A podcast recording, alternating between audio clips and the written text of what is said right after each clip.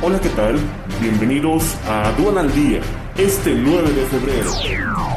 Nacional. México y Estados Unidos unen esfuerzos para impulsar electrificación vehicular. Cofepris abre la puerta a Grupo PISA para reiniciar producción de oncológicos.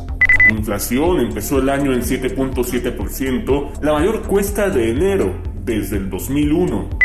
Plantea Córdoba menor número de diputados y bajar dinero a partidos. Petróleo se estabiliza en los 90 dólares, atento aumento de suministros de Irán y Estados Unidos.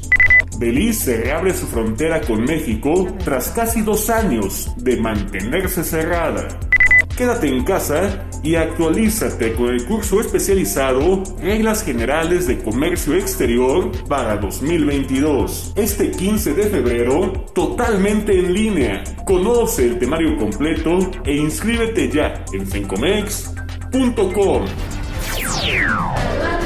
Este es un servicio noticioso de la revista Estrategia Aduanera. EA Radio, la radio aduanera.